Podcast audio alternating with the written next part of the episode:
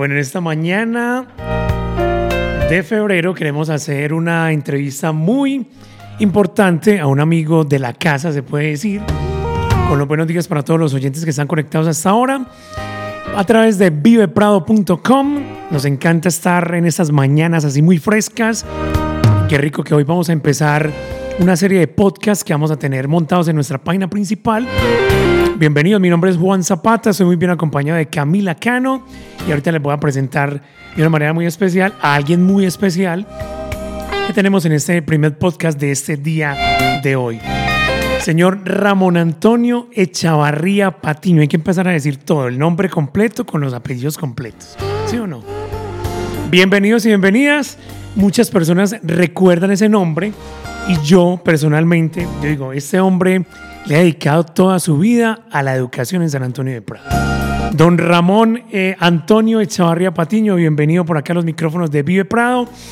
Y pues nada, ¿cómo amanece usted, señor? Cuénteme de la vida, ¿cómo vamos?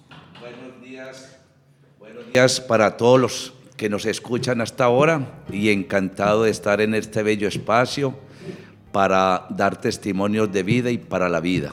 Un saludo muy especial pues Juan Carlos y obviamente para nuestra pupila exaluna Camila Cano, que fue una persona valiosísima como estudiante en el colegio empresarial y que sigue siendo importante porque está estudiando psicología.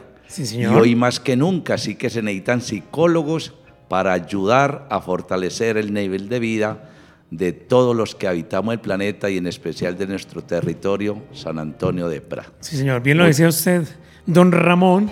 Por acá tenemos también a Camila Cano, que primero y saludé pues al invitado. Y Camila Cano hace parte del equipo de trabajo de Vive Prado. Y pues bueno, aquí la tenemos orgullosamente, exalumna de uno de los colegios más importantes del corregimiento, que ahorita vamos a hablar de él.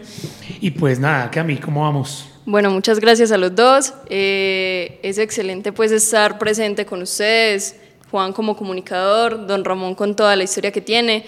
Y, y, más que eso, hablar sobre la psicología y hablar sobre el desarrollo territorial que, que, se puede ver en San Antonio de Prado, hablemos de, en este momento, quién es Ramón Antonio Chavarría, quién es él y cómo llegó a San Antonio de Prado. Bueno, pues la historia es larga, pero hay que ser breves. Yo pertenezco a una familia extensa. Sí, señor. Se llama extensa porque está conformada nuclear, familia, papá, mamá y 11 hijos nacidos en una vereda murrapal del municipio de Béjico, al occidente de Antioquia, de nuestro eh, bello país. Eh, estudié en una escuelita rural que todavía se conserva, se llama así, Escuelita Murrapal, eh, donde cursé primero y segundo. Existía, todavía existe hoy, la escuela nueva, quiere decir que era un docente para todos los grados, pero allá, no existía, estoy hablando de 1966, 67, solo había para primero y segundo. En vista de que no había tercero, yo seguí, yo hice tres segundos, habiéndolos ganado, porque no había posibilidad o no había niños para estudiar el grado tercero. Ya en 1969 se vino un hermano mayor hacia acá a Prado y en el 70 le dije yo que sí, yo quería estudiar que si me admitía vivir con ellos. Y me admitieron que sí. Debo darle crédito a mi hermano Ramiro, sí. que es como un segundo papá, y mi hermano Orlando docente también.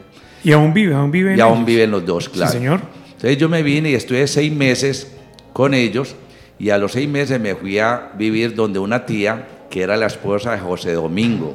Ah. José Domingo Betancourt, también de allá de Prado, de México. De México y se vino a, a, Prado y era un líder comunal allá. De ahí nació yo creo que ese gusto o esa vena, una descendencia de nosotros ayudar a la comunidad, un servicio social. Sí, Entonces allá viví el, de, de, junio a diciembre porque ellos no tuvieron hijos, ya me albergaron y bueno, y era muy estricto. Allá aprendí un poco también la disciplina y, la, y todas las reglas de, de urbanidad y todas las cosas. Y bueno, ya en el 70, mi hermano Georlán, que estaba estudiando y ya terminó 11 acá en el Manuel J, en ese tiempo los mejores estudiantes los, los, colocaban y se colocó a trabajar con el municipio de Medellín. en Secretaría de Educación. Y siguió estudiando. Él es licenciado en educación, en lingüística. Entonces ya nos vinimos todos y nos vinimos los, todos los 11 hijos, y papá y mamá, a un barrio que adoro, valoro y paso constantemente por ahí, se llama Naranjitos. Aquí en la parte de arriba del corregimiento. El sí señor. Todavía se conserva la casita. Y bueno, y ya se fueron organizando. Mi papá era un campesino y logró conseguir trabajo en una revoltería. Y mi persona, a los. Yo con 13 años empecé a trabajar en cafés, ¿cierto? En cantinas. Sí, y trabajé con el tío de Omar Cano y Abelardo, que todavía vive, se llama Porfirio Cano. Entonces él me contrató para yo lavar losa. Y así fue adquiriendo, yo fui adquiriendo eh, conocimiento y ya después mm, se acabó el trabajo ahí, o más bien él no siguió con el café, que es donde es la japonesa, aquí al frente de Pacho Cruz. Sí, señor. Eso era una cantina, se llamaba Cuatro Esquinas. Entonces ya se terminó, entonces ya me llamaron aquí, habían tres, tres cafés de mucha historia en San Antonio de Prado, que era el bar de Porfirio Acosta, que ya lo tumbaron en esa esquina. Que quedaron unas escalas ahí ya. En las escalas, no quedan. Eso es historia. Sí, señor. Después seguía el café Pilsen. Lo llamaban el café de los Calillas porque el papá de Omar y de Abelardo Cano, él se llamaba Javier Cano y le decían Calilla. Calilla. Y más arribita había otro café que era una casita que se llamaba Macondo, ¿cierto? Un café dedicado a los tangos. Entonces yo me vine a trabajar al café Pilsen también a lavar losa y después ascendí a mesero y después a garitero y después Abelardo era el administrador. Entonces cuando yo salía a vacaciones, Abelardo Cano me dejaba a mí administrando y él se iba a pasear, a sacar vacaciones también. Y ahí, y yo estudiando, y estudiando, ¿cierto? ¿Qué estudiabas en ese momento? No, bachillerato, Yo, soy egresado del... Entonces yo, yo vine a estudiar eh, al tercero de primaria en la escuela Carlos Betancourt, donde hoy es la clínica. El hospital, sí, señor. el hospital. En, al tercero, cuarto y quinto nos fuimos a estudiar a donde los hermanos cristianos, lo que hoy es la granja taller. Eso era ya conducido por hermanos cristianos severos en la disciplina. Que le decían los pechiblancos, yo me sí, le decían los pechiblancos. ¿Por qué pechiblancos? Porque tenían aquí... Como un petico, como un, peto ahí o algo. Era como un peto que los indicaban que eran hermanos, ¿cierto? Mm, era un distintivo, les daba identidad. Veo, sí. Todos los alrededores eran montes. Entonces nosotros, el fuego nosotros... ah, entonces la escuelita quedaban tres salones. Era en la entrada que queda para la granja, que es como una especie de una finquita hoy. Ahí eran tres salones. Para cuarto y quinto, ahí estudiamos muy duro el estudio.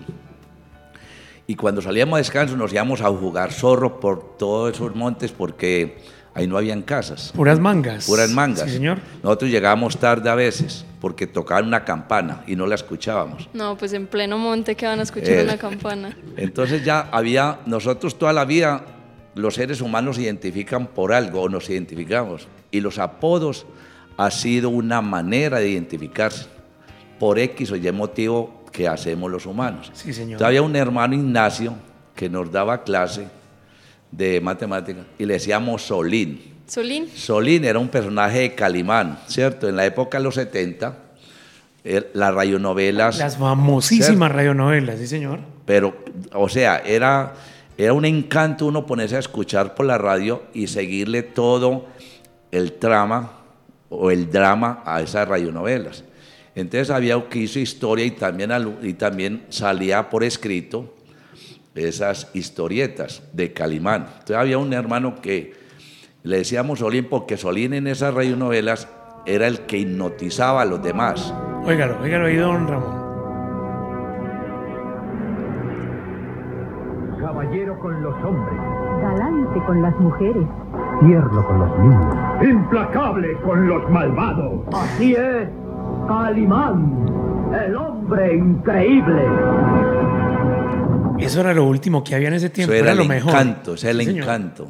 Eh, pero no habían celulares, no había internet, no había computadores, no había nada. La, tecnología más avanzada era el radio y era de pilas, porque todavía no había salido el de conexión eléctrica.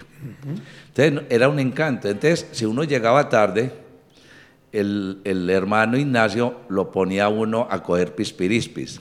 ¿Y cómo Y era esa es- dinámica? ¿Cómo era? La dinámica es uno alzando las manos Sí. y haciéndole ejercicios allá, cogiendo, haciendo con los dedos, cogiendo una hora en un rincón, cogiendo Uy. pispirispis. Uy, Ese era el castigo. Ese, Ese era el era el castigo. castigo. sí. Y si uno descansaba, Hmm. repetía el otro día, el otro descanso lo acaba bebiendo, Uy. ¿cierto? Para hacer la cosa. Solín se sacaba la espina con ustedes de esa forma. ¿sí? Solín, hermano, que estar ya en la eternidad, Sí, pero señor. era severo, pero uno, es decir, uno va entendiendo ya la importancia de la exigencia cuando está, es cuando ya uno va saliendo a otra etapa. Ramón, cuéntame de pronto, en ese momento cuando vos estabas una hora ahí, ¿qué pensabas? No, uno pensaba en, en descansar, en que él estuviera allá, porque esas clases se convertían como, como, en- como las del chavo. Recuerda que cuando el profesor Girafales se ponía a escribir, el chavo está tirando papeles al otro. Entonces Sí, él claro. ahí mismo hacía el simulacro que decía. Entonces, el- en ese tiempo copiaban mucho también en el tablero los profesores. Entonces uno era pendiente de que, de que él escribiera para uno descansar, bajar las manos. Y lo otro, que también existía el bullying, porque en todas partes los muchachos, hey, siga, siga jugando zorro, hey, zorro. Entonces a uno le colocaban apodos. ¿Qué, apodo tenías vos? no, a mí me decían, no, a nosotros eh, lo llaman los chispas, porque yo tengo un hermano que fue famoso también aquí porque era muy hábil para trabajar en, en, en- en- en servicios de restaurantes y de cantinas. Sí. Entonces, por la agilidad lo colocaban chispas y, y siempre. Pero a mí, a mí en, en algún tiempo, recién llegado de allá de- del campo, me decían montuno. Porque, ¿Montuno? Sí, montuno le dicen a los montañeros gente que viene del campo, claro. a los del campo. Y nadie hacía nada. Pero, y uno se quedaba, tenía que quedar callado. Y ya hoy día, qué bueno ser uno del campo, hermano. Ah, eso es lo mejor. Eso es lo mejor y, y- y- y una... Yo a las escuelas de padres y a los muchachos y a los maestros les Sí. mostraba los niños del campo y la escuelita a la cual todavía la conservo y a veces ayudamos con otros amigos, vamos allá a Murrapal y o pintamos, llevamos pintura para que la mantengan en buen estado. Hablando de escuelitas, eh, Ramón, para comenzar a hablar un poquito sobre Comulsap, eh, he estado viendo que, que cómo comenzó Comulsap fue desde Yurupari, ¿cierto? Qué bonita esa historia. ¿Usted tiene algo de esa historia, don Ramón? Claro, claro. Entonces resulta que, pero a mí me parece importante que acá hay un, habían unos líderes desde la época, en el 77 fue un paro nacional. Nadie, y toque de queda, no podía salir nadie, nadie. Nosotros estudiando, estábamos en décimo, lo que es desde en el tiempo se llamaba quinto bachillerato, nos volábamos. Nosotros en mi casa, en mi casa vivíamos cerquita, ahí arribita donde era la quechua, hace tiempos, lo que, cerquita a la, a la sala de velación. En esa loma, entonces En esa esa loma. lomita empezando vivíamos nosotros. Nosotros nos volamos para mirar qué ocurría en el parque, porque en 1977 un toque de queda y nadie podía salir y que si salía lo llevaban para la cárcel. Y uno pelado no mide consecuencias. Entonces nos volamos a ver qué había en el colegio. Entonces aquí hay unos líderes, entre ellos Omar Cano. Sí, ¿cierto? señor. Porque hubo un tiempo de Itagüí, era, se llamaba Itahuecos. Eso no había por dónde caminar, lleno. San, Fra- San Pío, eso era lleno de huecos, mala carretera. Y hubo una época acá en los años 70 que había mucha escasez del agua. Entonces aquí hay una gallada grande de, de líderes, Líderes. entre ellos Omar, que todavía está vigente. Sí, de señor. esos. Entonces Omar con los deportes, con la cultura, por el agua y todas las cosas, entonces me parece. Entonces en vista de eso, acá no había sino un solo colegio que era el Manuel J. ¿Cierto? Y resulta de que entonces el Manuel J, eh, inicialmente en 1900, la primera promoción del Manuel J en 1970, la primera promoción. 1970. 70. Yo conservo todavía, porque algún día le hice un homenaje y sacaron la primera promoción. Yo por ahí la tengo como una- el mosaico. Ah, qué chévere. Entonces, eh, en esa promoción, se fue, se fue saliendo gente y se fue como empoderando del, del pueblo. Entonces ya fue creciendo San Antonio de Prado, pero nada de colegios. Y en ese, el hermano Lota, el nombre era Instituto Popular de Cultura, IPC. Y este colegio acá de Prado era una sucursal de uno que quedaba en Medellín, que quedaba por San Benito. Sí. Cuando entramos a sexto, había una especie de media técnica, que era en electricidad y mecánica. Entonces nosotros teníamos que ir, ¿Y en qué se metió? yo me metí en mecánica, Mecánica. en mecánica, pero, lo- eh, pero nosotros nos daban, cada semestre debíamos de ver las dos, ¿cierto? Que me, me pareció muy importante porque era para uno por lo menos explorar qué le podía interesar más o qué habilidades tenía. Pero teníamos que ir a San Benito, allá a los talleres. Hasta el centro de la hasta ciudad. el centro. Y el Instituto Popular de Cultura, o el IPC, quedaba en Robledo, cerca al, al otro que queda, al Pascual Bravo. Pascual ¿cierto? Bravo. Bueno, entonces fue creciendo Prado y nadie se interesó. Entonces se interesaron algunos líderes, donde estaba Omar, eso fue en 1988. Y ya se agrupan y colocan el colegio que se llama colegio comercial, porque anteriormente en los colegios daban lo que era taquigrafía y mecanografía.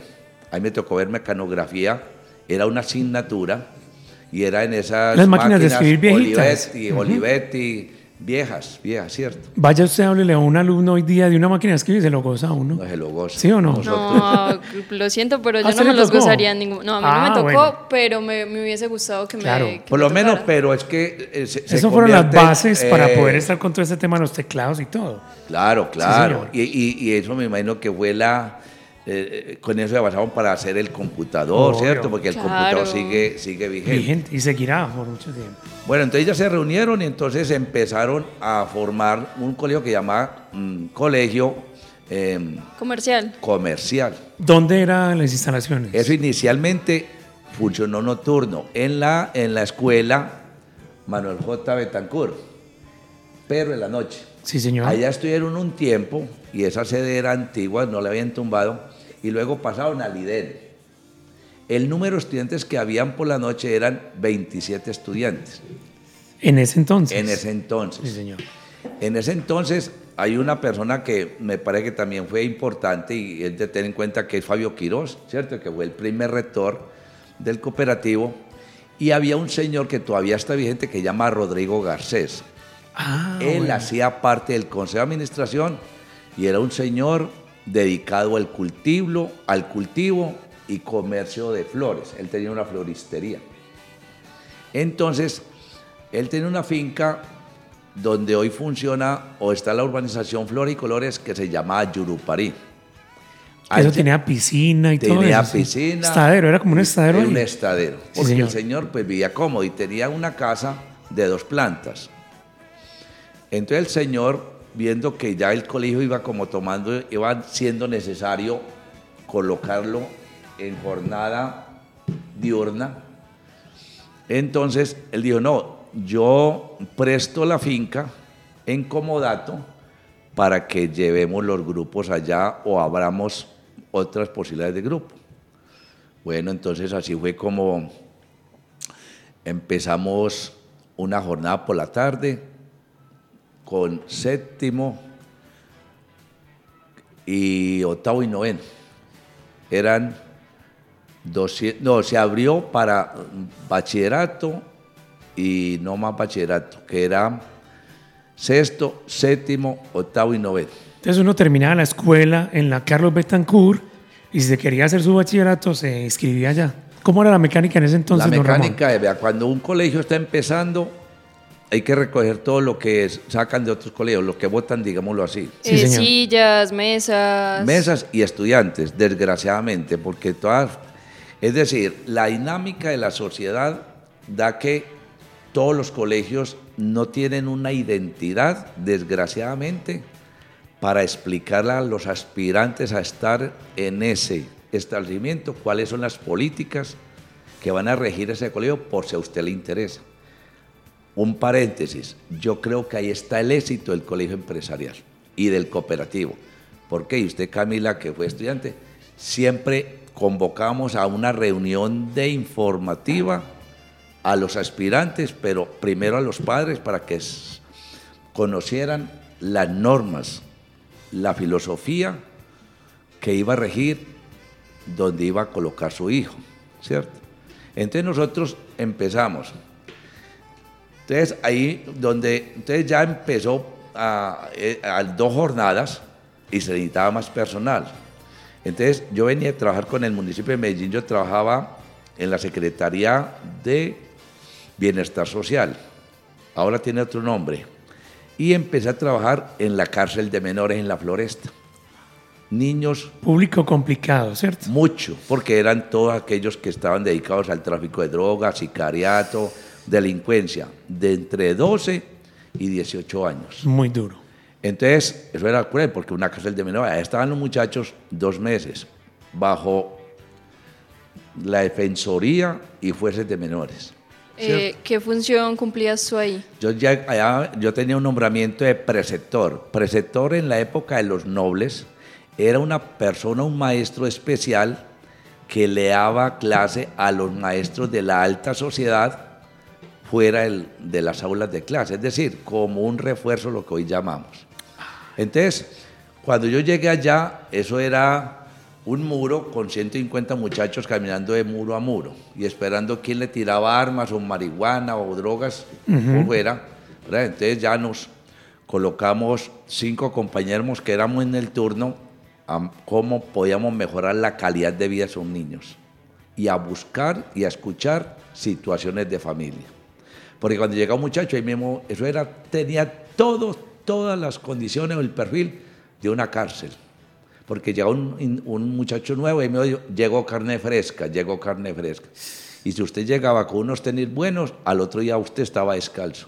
Por la noche lo quitaban o lo tapaban con una, la cabeza con una toalla o con la misma camiseta y nadie sabía quién se los va a quitar. Una problemática tremenda y más con eh, chicos tan jóvenes, más complicado todavía. Eso nos da, Juan, qué pena ahí, Ramón, eh, cómo era la sociedad colombiana, ¿cierto? Y, cómo se podía ver desde cimientos.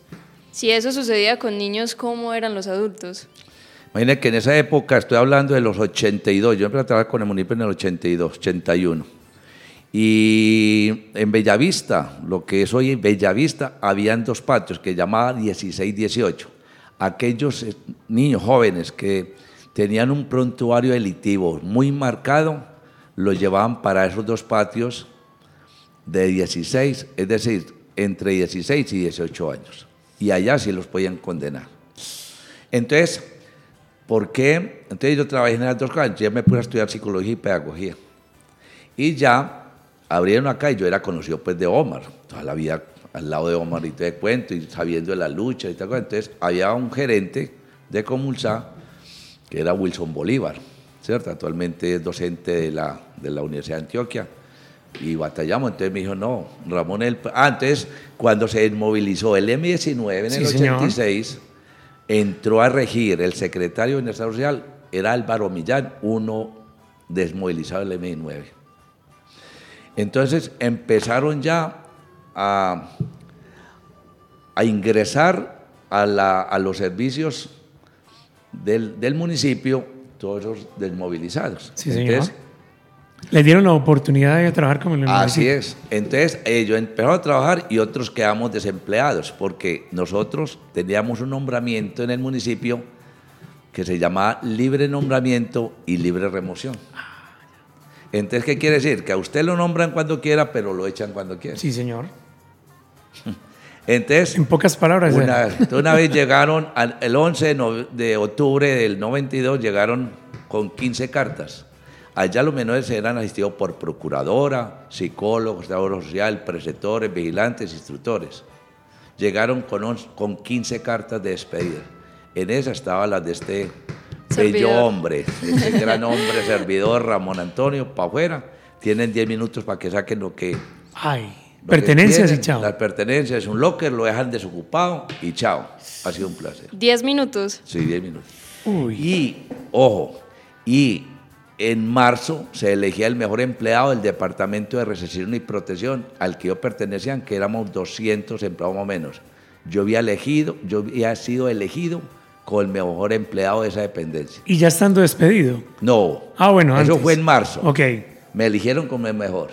¿Y lo Toda- echaron en? En octubre 11. Uy. Todavía conservo, todavía conservo la carta. Uy, La Nos carta. tiene que traer la foto, don Ramón. Ahí tengo la carta. vea. Entonces, para que vayan mirando la situación política, cómo Sí, se señor. mueve en este cuento, ¿cierto? Entonces, ya me dijo, no, bueno, Ramón es el preciso para traerlo para acá. Entonces fue Wilson y Omar. Entonces ahí Sí. mismo, para allá, coordinación de disciplina. Entonces empezamos, En Yurupari. En Yurupari. Es una finca. Sí, señor. Solo les voy a decir, habían muchachos que tenían 18 años para ingresar a sexto grado. Y los muchachos que salen hoy de 11 están entre 16 y 17 años. Y los niños de sexto están entre los 10 o 11 años. Es decir, estábamos hablando con gente supremamente adulta que hace años no estudiaba. Y siempre iban muchachos que tenían problemas con droga, con de, de- de delincuencia, de comportamiento. Es muy importante, esto no lo saben las generaciones de hoy. Anteriormente, y a las personas más adultas, en los colegios, en la escuela se calificaban dos cosas, conducta y disciplina, Sí, señor. ¿cierto? Con la Ley General de Educación que salió en el 91, la conducta ya no la pueden tocar, ya se califica solo disciplina. Disciplina. Entonces ya empezó a coger fuerza el colegio cooperativo. Entonces allá, no, allá trabajamos, yo trabajaba con bienestar familiar. Entonces yo tenía un empleo bueno Sí. y fundamos también una asociación de pedagogos reeducadores, del cual hacía parte y contratábamos con bienestar familiar para trabajar con esos muchachos. Entonces yo trabajaba medio tiempo en Comulsa, me ganaba 100 mil pesos mensuales, salario integral. Y se llegaron ocho meses y yo sin recibir ni un solo peso porque no había plata. Pero yo me bandeaba, yo vivía solo en tiempo, yo era soltero y vivía solo. Yo me bandeaba con lo que ganaba en, en bienestar familiar. Ah, bueno. Solventaba sus gastos Sí, con eso. Sí, así señor. es. Y digamos, aquí trabajaba porque tenía un sentimiento que todavía lo conservo y, y- y se aumenta cada día. Sí, señor. Es trabajar por el corregimiento. Y en especial por Comulsa, porque fue gente, los que estaban entregando, todo era a honoris causa y era por el corregimiento. Entonces yo no podía ser ajeno e indiferente a una causa, ¿cierto? En ese entorno que todavía está vigente. Por ejemplo, mm, Jaime Betancourt o Marcano. Sí, señor. Y yo creo que ha tenido éxito mm, esa cooperativa y contra porque los consejos de administración han sido equipos estables y que trabajan con sentimiento por una misma causa. No- nosotros empezamos entonces en el cooperativo en Yurupari Sí, sí. y acondicionamos las piezas para salones. ¿Cuántas piezas eran? Eran cinco piezas De la casa vieja. de la casa vieja. Y eso era un estadero, ¿cierto? No, el estadero era parte, porque el señor económicamente era, estaba bien, Bien, ¿cierto? sí. Sí. Entonces lo utilizaba él para una cosa privada, ¿cierto? E- Entonces estaba la, la finca del estadero y la finca del colegio. ¿O No. la parte del estadero. No, no, a ver, la- eso era una finca. Sí. Sí. De entrada era un estadero, Ah, ya, que ya. después lo convertimos como el primer salón de, de preescolar. Entonces, pero ese señor lo, lo dijo, de- dejó de utilizarlo, él se salió ahí. En la mitad estaba la piscina y más al fondo estaba la casa de él, Ah, ¿cierto? súper. Que era de dos, de dos, de dos plantas. Plantas. Y había una casita ahí cerquita que era para vivir el mayordomo. Y todo alrededor eran árboles de eucaliptos mm, blancos, Sí, que era señor. para las flores, y de flores, ¿cierto? Y tenía dos trabajadores para que le estuvieran Mantenimiento pendientes de de- mantenimiento de las flores y la recolección de la misma. Qué bonito, pues el espacio. Muy bonito. Entonces también era muy complicado. Entonces los muchachos llegaban y como eran muchachos, iban entonces a veces, profe, voy para el baño. Y Y, se que se iban, era fumar marihuana. Ah, Y entonces yo era el coordinador de disciplina, pero ya venía con un conocimiento y trabajar con, con población como la que me tocó en la, en la floresta. sí, señor. Eh, para mí era pan, comi- pan comido, pues era muy fácil. ¿Y usted los identificaba? Yo, ahí bien? mismo, venga para acá, y yo lo requisaba. Saque el bolsillo, saque todo, o sople. Entonces, cuando sopla, por un ladito, se viene todo el vaho de la marihuana, ¿cierto? Le Sí. queda todo. Entonces, ahí mismo empezamos a hacer un trabajo pedagógico. Me llamaba a la familia y yo le dije, bueno, ¿con quién está toda cosa? Las armas y la droga la encaletaban o la enterraban en el solar o la metían, la colgaban de los árboles, porque también llevaban armas. Entonces, a las chicas, yo ponía una profesora que se llamaba Luz Marina Betancourt, Dios la tenga en eterno descanso, para que ella requisara las, las, Las damas. Las damas, las mujeres. Y empezamos un proceso. Como yo tenía formación y en, en drogas psicoactivas y en alcoholismo, entonces no empezamos a echar a los estudiantes, sino a la posibilidad de buscarles un tratamiento en alguna institución, que eso lo evalúa un equipo conformado por un médico, psicólogo, psiquiatra, pedagogo, reeducador y defensor de familia y juez de menores. Entonces, yo conocía porque hice parte, en el 89 hice parte de la construcción del Código, del Código del Menor, que salió en el 89. Porque anteriormente los menores estaban regidos por otra ley distinta a los, a los mayores, ¿cierto? Entonces se vio la necesidad de buscar una ley única y exclusivamente para los menores de edad. Entonces ya empezamos a volver del colegio una escuela, pero esa escuela cimentada primó en la familia. Y se estaba volviendo un referente de San Antonio. Claro, claro. Y lo otro, pues, siempre, siempre en mi vida me ha gustado manejar, es decir, la vida se tiene que manejar por metas, trazar un camino, y ese camino debe estar ayudado por la familia primero y segundo por la escuela. Si esas dos instituciones se unen, no hay duda que el resultado que son los niños y los jóvenes van por buen camino. Totalmente, don Ramón. Bueno, don Ramón, ya pasando, ya, hablamos del antiguo donde nació eh, con eh, el apoyo de Comulsap, ¿cierto?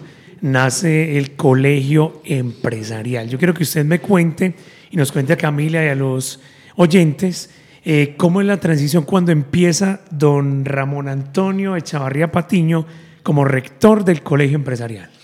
Bueno, pero amigo, yo creo que em, una cosa importante. A ver, Resulta que entonces nosotros empezamos a coger fuerza. sí, La Fundación Compartir, que es una fundación, y es la única, si eso lo hicieran todos, este país tendría una educación envidiable.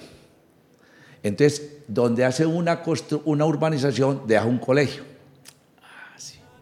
Y nosotros, por la fuerza que estábamos cogiendo ya, terminan esa urbanización y abren a licitación el, la el colegio compartir de la urbanización. en Pradito, en el En sector de Pradito, Pradito. en el sector de Pradito, en la parte que está un poco interna, mucho no, no es muy visible. Entonces, nos, Comulsa entra a participar en esa licitación, no la ganamos. Y ya nosotros, imagínense que en, en, en Yurupari, empezamos en la jornada de la mañana, yo era coordinador de disciplina y profesor de educación física. Y ingresaron 225 niños, estoy hablando en el 93, en Yurupari.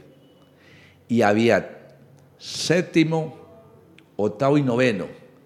Y en esos tres grados habían 320 niños por la tarde, muchachos. Ya cuando nos pasamos al cooperativo, licitamos y nos ganamos la licitación y pasamos. Y ya de 400 estudiantes pasamos a 980 en el cooperativo. Uy, qué cambio. Y ya conseguimos más docentes. Y una de las políticas de Comulsa era que los docentes o los empleados del cooperativo fueran del territorio. Es que la historia da Todavía para- lo tienen, todavía lo hacen. toda- todavía se conserva, Sí, pero ya a veces no da la cobertura porque Claro, claro. en el empresarial hay 94 empleados. Entonces ya hay que traer eh, foráneos, Sí. es decir, otra parte, pero nos interesa primero el corregimiento. Entonces ya pasamos allá en el 96, ya dos jornadas. Ya nosotros volteamos. En el cooperativo en Yurupari teníamos la jornada de eh, bachillerato en la tarde, pero vimos que eso no funcionaba, porque nosotros siempre éramos, ojo, un buen maestro tiene que ser un observador por excelencia y sobre todo convertir su aula de clase en un laboratorio permanente. Entonces vimos que los muchachos de bachillerato ya eran adolescentes, ya iban, las chicas se enamoran, tienen su novio, ¿verdad? entonces ya iban los novios por ello a las 7 de la noche. Ya se iban a farrear, ya se iban a trasnochar. Entonces ¿qué dijimos, vamos a voltear esta jornada. Vamos a empezar para que, poniendo a madrugar a los muchachos de bachillerato. Así contribuimos para que la familia esté más tranquila, para que los muchachos se vayan direccionando con disciplina en algo para la vida. Y funcionó. Y le vamos quitando a los, a los que están metidos eh, ofreciendo vicio, droga, trasnocho y todas las vainas, disciplina y orden y responsabilidad. Hasta hoy es un referente. Entonces pasamos ya a tener 950 estudiantes. Ya tenemos 11. De los 200, entonces empiezo, sigo yo de, coordinador de disciplina y me dan la dirección del 11, de la primera promoción. Un 37 estudiantes de la primera promoción del cooperativo 1998. Un solo grupo de bienes. Un solo grupo. ¿Recuerdas el nombre de algún alumno? Sí, claro, Ramón, está- Rodrigo, Rodrigo Ga- Velázquez García, de Limonar, llegó a sexto allá, allá a Flor y Colores. Hoy es profesor del Colegio Empresarial en Matemáticas. No me digas. Oiga. O sea, un logro. Del hecho. Del Limonar. Y cuando llegó acá el Limonar en el 94, todos sabemos la, la dificultad del Limonar. Era complicado, sí, era muy, Muy conflicto complicado. muy fuerte. A mí me llamaban y me decían la familia, don Ramón, mañana no va a ir mi hija porque hay anuncio, anunciaron que hay enfrentamiento entre Limonar 1 y Limonar 2. Yo me iba por allá a pasar a ver, a ver qué era. Nunca me pasó nada. Pero ¿qué veías? Veía desorden y veía muchachos y tal cosa, pero, pero es que cuando a uno lo señalan, más señalado vive y, como más resentido. Si uno logra identificar y atraer ese que es señalado, a mí nunca me ha parado. Y trabajé 25 años con delincuentes y con muchachos. Y más de una vez me salvé en Medellín de ser atracado, porque los muchachos que pertenecen a combos me decían, no, a mí me decían Ramoncito, ya, ya con Ramoncito no se meta porque uno tiene que manejar ante todo la transparencia, la exigencia, pero por encima de dos cosas, el amor y la comprensión y escuchar al otro, porque es que por algo somos, so- somos producto de algo o de alguien. Eh, don Ramón, ¿y cuántos años tenías vos en ese momento? No, yo empecé, no, pues yo empecé como a los, empecé a trabajar ya como a los 24 años. Yo en educación llevo 45, 43 años.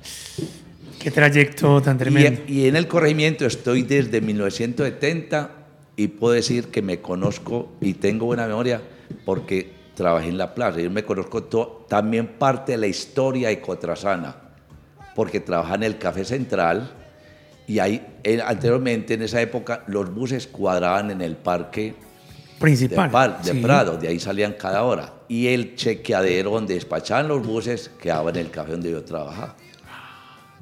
Vea, son historias que nos está contando hoy don Ramón Antonio Chavarría Patiño. Y pues bueno, nosotros queremos que, bueno, ahora sí llegamos a lo del tema del colegio empresarial. Comulsap es una cooperativa multiactiva de San Antonio de Prado y tiene muchas ramificaciones, digámoslo así. Entre esas, un colegio que verdad que ha marcado la diferencia entre todos los colegios de San Antonio de Prado, incluso de Medellín y de Antioquia y de Colombia, que usted nos va a dar ahorita como esa información. ¿Cuál era, ¿Cuándo empezó usted como rector del colegio empresarial y cuándo terminó? Bueno, entonces yo sigo de coordinador y en el 2001 yo trabajaba con Bienestar, yo tenía una oficina de reeducación en Itagüí, con la Asociación de Pedagogos. Entonces en el 2001 me dijeron allá en, Asperla, valga, eh, eso es una cosa noble, que hace un trabajo, todavía vive, o todavía se conserva Asperla, que quiere decir Asociación de Pedagogos Reeducadores egresados de Luis Amigo. Luis Amigo es una universidad. Sí. Y nosotros empezamos y eso fue creciendo. Entonces ya eh, los líderes de Prado de Comulsa dijeron, bueno, vamos a comprar un lote para construir un colegio porque en cualquier momento mm, pues, el colegio cooperativo de compartir no era propiedad nuestra. Y siempre todos los líderes en cabeza de Omar han sido muy, pero muy emprendedores. Entonces, bueno, vamos a conseguir un lote. Conseguimos un lote donde hoy es Dulazar, allá arribita de Dulazar, y mm, en La Plata. No fue posible pagarlo, lo tuvieron que vender. Ahí es donde digo, en esa época, a mí me, llegaron a ajustar ocho meses sin sueldo. Yo tuve que negociar con uno que compró un lote para que me pagara parte de eso allá y él se quedó el lote. Entonces, como no fue capaz de comprar el lote. Omar, yo no sé si esto será, mencionando tanto a Omar, será un pecado, pero, pero en vida, hermano, en vida, hay que ofrecerle a la gente lo que es. Lo que es. Entonces Omar empezó porque Omar ingeniero químico y también en Salchifugo trabajando y tal cosa, y fue. Y cuando tuvo el primer bus, él lo empeñó en confiar. Allá lo ignoró para pagarle a los maestros, porque los maestros otros, yo tenía una fortuna que trabajaba en otra parte. Entonces buscaba alternativas, don Omar, para mirar cómo se solventaba eso. Claro, y para que le bien a los profesores. Y para que la educación siguiera su rumbo como Claro. Entonces, ya, eh, nada, en el 2000 eh, seguía con la intención, fuimos a ver una finca que queda yendo para Naranjitos. Entonces, eh, no fue posible. Y ahí fue cuando resultó eh, lo, el, predio del colegio empresarial, que era muy grande porque es donde está la organización Panorama, la iglesia, Manzanillo y todas cosas. Entonces, ahí se empezó a construir el colegio y bueno, cuando dijeron, bueno, ¿a quién llevamos allá? Entonces, todavía asistía la profesora que trabaja con nosotros en Yurupari, Luz Marina Betancourt. Entonces, vamos a colocar allá de rectora a Luz Marina. Ramón sigue como coordinador de disciplina de bachillerato y consiguieron a otra señora de Novia Castrillón, coordinadora de la jornada de la tarde. La, la rectora se enfermó y otras cosas. Bueno, entonces ya me nombraron a mí, 2007. Sí, señor. Yo empecé el 9 de julio del 2007 como rector de ese gran colegio. Siempre eso era estapado todo. Todo eso era estapado.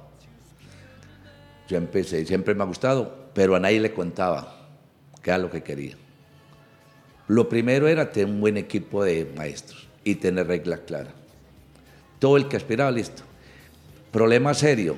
Aquí teníamos que llevarnos, nos llevamos 12 maestros del cooperativo. Yo, yo me voy. Escójalo, no. Yo, yo me voy. Yo me voy con, con el que sea. 12.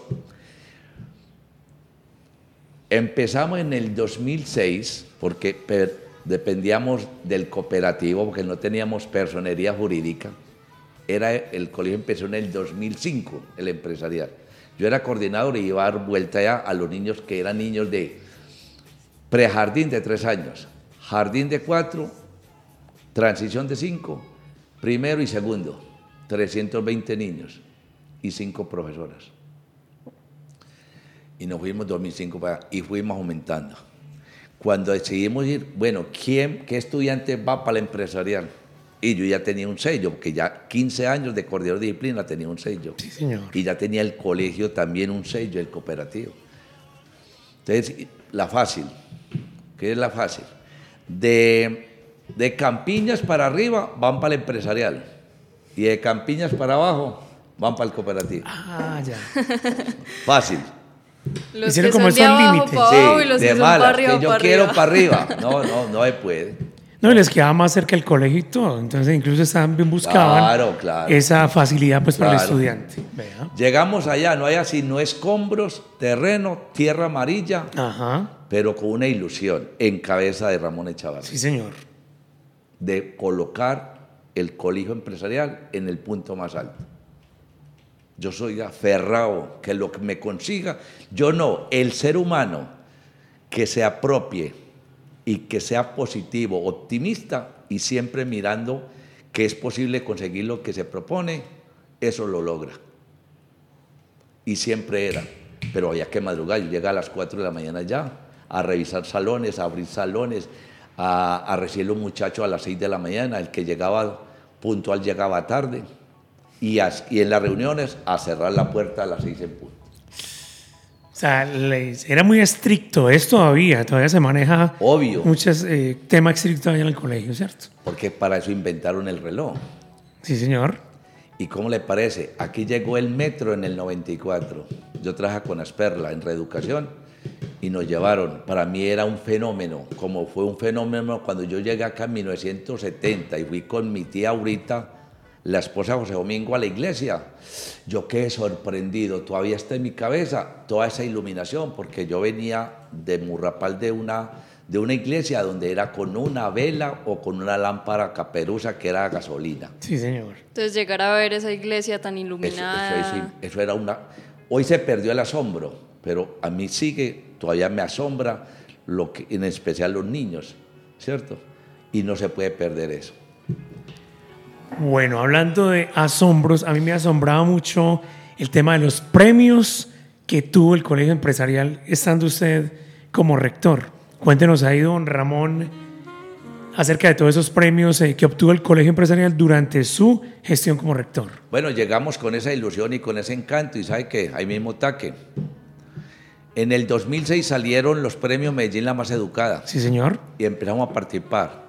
2010 presentamos una experiencia significativa que se llama o se llamó la estadística como herramienta fundamental en los procesos de mejoramiento. En el colegio, y Camila lo sabe, lo primero que había que hacer después de saludar a los muchachos en el salón, llamar a lista. Y eso no era una exigencia del secretario de Educación, pero era una identidad nuestra. Modestia aparte, yo la implementé en el colegio cuando era coordinador. Y eso funcionó y siguió cogiendo auge. Entonces, después tab- tabulamos todos cuántos perdieron, cuántos faltaban cada año. Un estudiante faltaba dos días a clase, había que llamar al orientador de grupo a preguntar qué pasó con ese estudiante. Nos permite tener conocimiento de las familias, de nuestros estudiantes y sirve para ir cualificando los procesos. No ganamos. Volvimos y la presentamos en 2012. No la ganamos. Primera experiencia. Y competíamos con colegios duros de Medellín, porque una cantidad grande. Y en el 2000, ¿sabe cuánto nos ganamos en ese premio? 13 millones de pesos. Ya con Fernando Cano, que era el colegio académico, había dicho que habíamos presentado, también estábamos participando con el mejor colegio en calidad de Medellín. Y estábamos compitiendo con el colegio cooperativo, hermanito nuestro, No me diga. 2012 De la misma familia. de la misma sabe. familia. Nos ganó el colegio cooperativo. Entonces yo había arreglado con Fernando. Primero salía en el veredito, informaban que primaba la experiencia significativa. Y el último premio, que era el más gordo, que era mejor colegio de calidad, entonces lo hacían de último. Fernando salió por el premio. Y yo esperaba que si nosotros estábamos yo ganaba, yo lo reclamaba. No ganó el cooperativo. ¿Y sabe por qué no ganó? Porque ellos tenían más experiencia. Nosotros no llevábamos cinco años para las pruebas a ver. Y tenían en cuenta eso. Creemos que fue- creemos, pero al contrario, nos sentimos plenamente y en particular mi persona porque luché mucho también y era muy justo porque ya una trayectoria amplia y era de la cooperativa, era de Comulsa. Hay algo también muy importante, eh, Ramón, y es que en ese momento se ubicaron como en el top 100 de los mejores colegios de Antioquia. Claro, ¿cómo le parece una anécdota así en el 2014? Salimos en el cubo. Que en el que usted sabe que todo lo que sale es trágico y amarillento. Y ahí salimos por calidad. Todavía conservo el, El recorte de el prensa. recorte de prensa. Entonces nosotros hicimos, pero, pero, pero entonces ganó el cooperativo en 2012. En el 2013 volvimos nos presentamos. ¿Y sabe con quién? Porque los rectores tenían una silla especial. Y al lado, yo estaba acá en el 5A, y al lado derecho estaba Fernando Carvajal, rector del INEM del Poblado. En la silla que... Me decía, Ramón, me vas a ganar. Y yo, hermano, ustedes son unos monstruos. Ustedes ya en 100 años, tienen 5.000 estudiantes. Claro. Usted es un monstruo. no, pero ustedes son muy duros, Ramón, usted es indestronable. Y yo, "Eh, Dios te oiga. Cuando ahí mismo dijeron, bueno, y el mejor colegio oficial mm, 2013 se llama Colegio Empresarial. Dicho hecho. Ay, weón. Usted bien lo miró. 67 millones de pesos. Uy, sí señor. Bueno, ya para entrar a la parte final de esta buena entrevista que tenemos con el señor Ramón Antonio Echavarría Patiño, pues aquí tenemos mucha tela por qué contar, es decir, hay mucho por qué hablar del colegio cooperativo, de la gran familia de Comsap, y pues bueno, para finalizar, ¿qué tenemos por ahí, Camila? A mí me gustaría saber, cuando Ramón era pequeño, Ramón, ¿qué quería hacer? Campesino. Ah, en, en el colegio me disfracé de campesino. Sí. Rulito. ¿Te acuerdas de Somos Felices? Sí. No, pues yo quería contarles esto, que también me gusta el humor. Esa anécdota, esa La- anécdota, La, claro. charla, ¿sí me entiende? Entonces una vez le preguntaron a Cosiaca. Cosiaca eh, es un personaje importantísimo en la historia de Colombia. De Liconia, del Antioquia. folclor de Liconia, Antioquia. señor. conocí, conocí la, la casa, ya no existe. Uy, Entonces, eh, Cosiaca era un tipo muy, pero muy, muy mencionado en su época. Y le preguntaban, oiga, Cosiaca, ¿y ustedes cuántos son en su casa? Y le dijo, nosotros, 11. Entonces le dijo, ¿y ustedes, y todos vivos? Y dijo, no, el único vivo soy yo, los demás trabajan.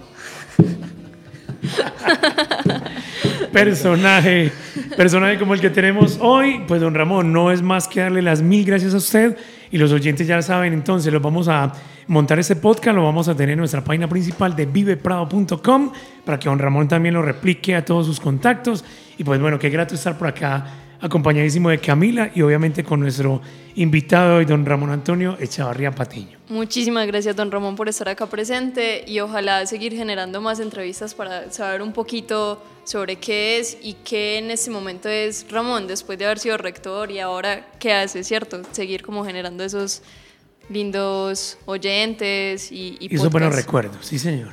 No, pues a Vive Prado, ustedes que manejan y que le ponen el alma aquí a, a esta emisora y al corregimiento y todo, eh, a- yo diría a la generación de los niños y los jóvenes. Eh, no, mucho por contar y créanme que les agradezco inmensamente porque es, esto hay que darlo a conocer y en especial seguir inculcando en las nuevas generaciones el servicio a la comunidad, de que uno mm, ser bueno es valiosísimo, de que los esfuerzos sí son posibles en la medida en que haya disciplina, responsabilidad y sobre todo acompañamiento. Eh, yo no quedo sino encantado y es un, me honran con hacerme esta invitación y les digo, falta es mucho para contar, no tanto de mí, que es importante, pero también lo que eh, debemos hacer por el territorio y obviamente por dos grandes empresas. Lo volveremos a hacer en el segundo episodio con don Ramón Antonio. Mil gracias a usted, mil gracias Camila. Y pues nada, ya saben entonces, viveprado.com, Montaña Viva de Medellín. Muchas gracias. Arriba los ánimos. Eso.